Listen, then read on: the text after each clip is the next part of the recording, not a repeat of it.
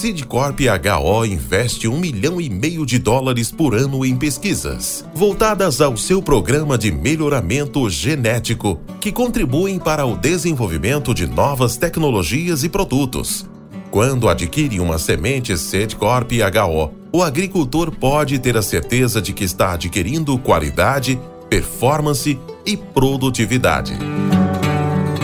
Sidcorp HO uma empresa presente em todos os elos da cadeia de sementes.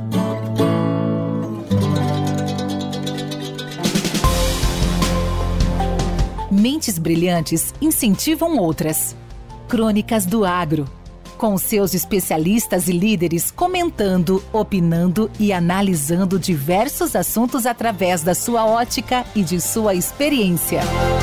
Seja você o fator multiplicador boas práticas, boas ideias.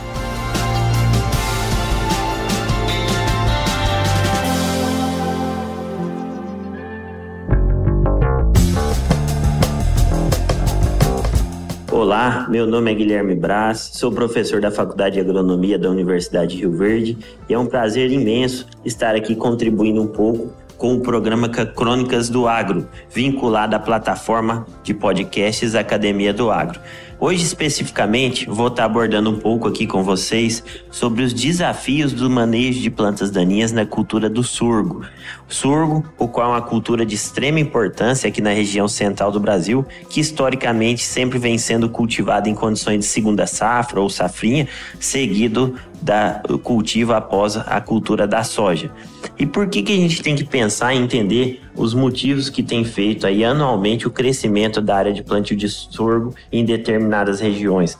Então, o primeiro ponto que é importante a gente estar destacando é que o sorgo é uma cultura que naturalmente apresenta uma maior tolerância alguns estresses abióticos, principalmente relacionados à falta de água, quando comparado com outras culturas exploradas nesse ambiente, como principalmente a cultura do milho. Além disso, um outro benefício adicional de se inserir o sorgo nos sistemas de produção agrícola aqui no Cerrado refere-se à possibilidade desta cultura, por meio do fenômeno de alelopatia, de estar auxiliando no manejo de plantas daninhas após a sua colheita e com a adição dos seus resíduos culturais dentro da área.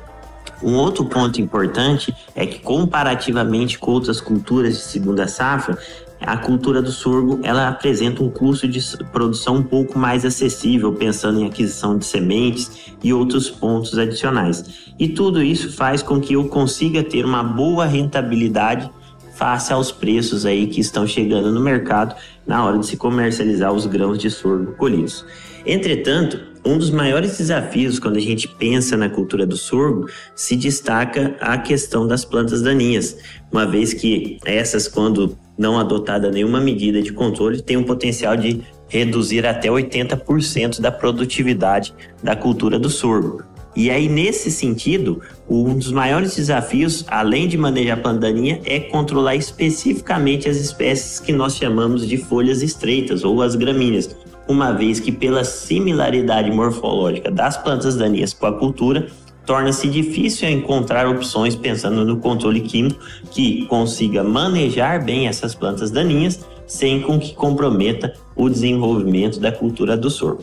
Pois bem, eu vou tentar abordar aqui de uma forma sucinta, mas bem informativa, o que, que se dá para fazer em termos de manejo de plantaninha. Então, quando a gente pensa no sorgo, o primeiro passo importantíssimo é acertar no manejo de plantas daninhas na soja, uma vez que na maioria das áreas é a cultura que se precede ao cultivo do sorgo em safria. Então, se eu faço um bom manejo de plantaninha na soja, consigo fazer a colheita dessa oleaginosa no limpo, eu vou garantir que o sorgo consiga se estabelecer numa condição muito melhor do que numa área mal manejada, com a presença de capim amargoso, capim custódio e outras plantas daninhas que incidem aqui na região.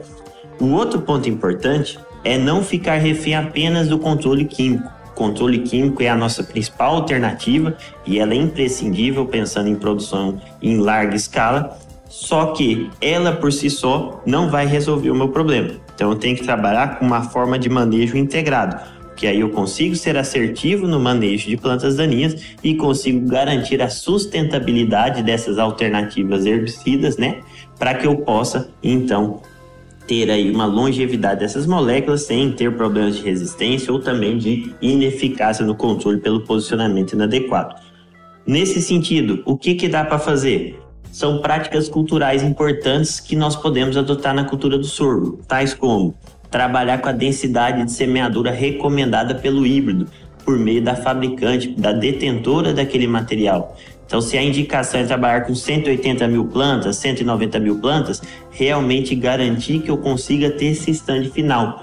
Que uma cultura com a sua população adequada, ela vai conseguir fechar as entrelinhas de forma mais precoce e aí, consequentemente, eu consigo diminuir ou atenuar o problema relacionado aí à emergência de plantas daninhas. O outro ponto, buscar híbridos que sejam aclimatados na região de cultivo e que tenham um estabelecimento ou arranque inicial mais veloz em comparação com outros materiais, que isso me permite que a cultura se sobressaia em relação à planta daninha.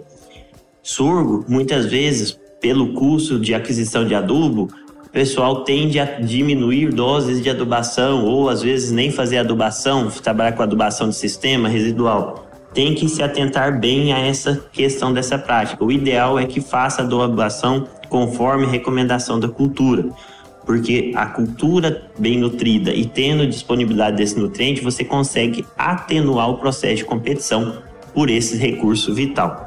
E uma outra possibilidade, essa ainda talvez em fase mais experimental, mas que já algumas propriedades adotam, é a consorciação do sorgo com outras culturas, como algumas gramíneas forrageiras.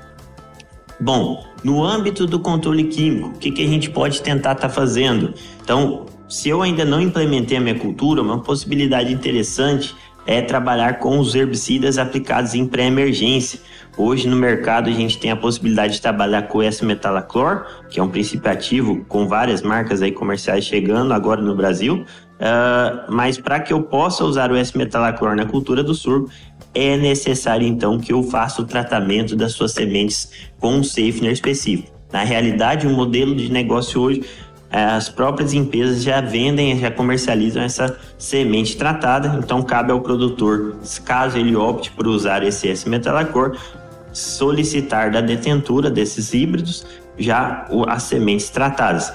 Isso vai permitir com que eu tenha um bom controle residual em pré-emergência de gramíneas e também de algumas espécies folhas largas de sementes pequenas. E uma outra possibilidade é o uso da atrazina.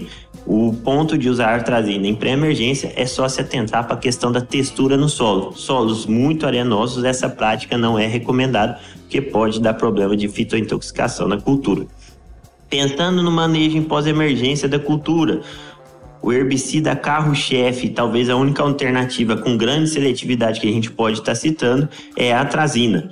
Para melhorar esse efeito da aplicação em pós-emergência do surgo da atrazina, eu tenho que me atentar à dose. Se eu tenho espécies que são um pouco mais restritivas, trabalhar com doses mais elevadas de bula. Trabalhar sempre com plantas daninhas no estágio inicial, porque isso vai melhorar a eficácia de controle e não se esquecer de colocar o adjuvante conforme recomendação comercial da fabricante dos produtos à base de atrazina, uma vez que esses adjuvantes vão permitir uma melhora na eficácia. O resumo disso tudo é que se eu realmente quero ter um bom manejo de plantas daninhas no sorgo, eu preciso entender e conhecer melhor a minha cultura e também os meus inimigos, que neste caso são as plantas daninhas porque nessa situação eu consigo ser mais assertivo no manejo de plantaninha e aí eu consigo fazer com que eu colha essa cultura no limpo. Essa é a minha fala relacionada ao manejo de plantas daninhas no sorgo. Foi um prazer contribuir novamente. Estou à disposição. Um grande abraço, Guilherme Brás.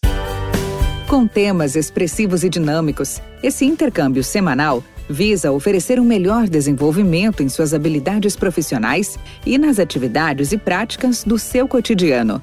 Somos da Academia do Agro, o podcast para todos aqueles apaixonados pelo agronegócio. Te aguardamos no próximo episódio. Até lá!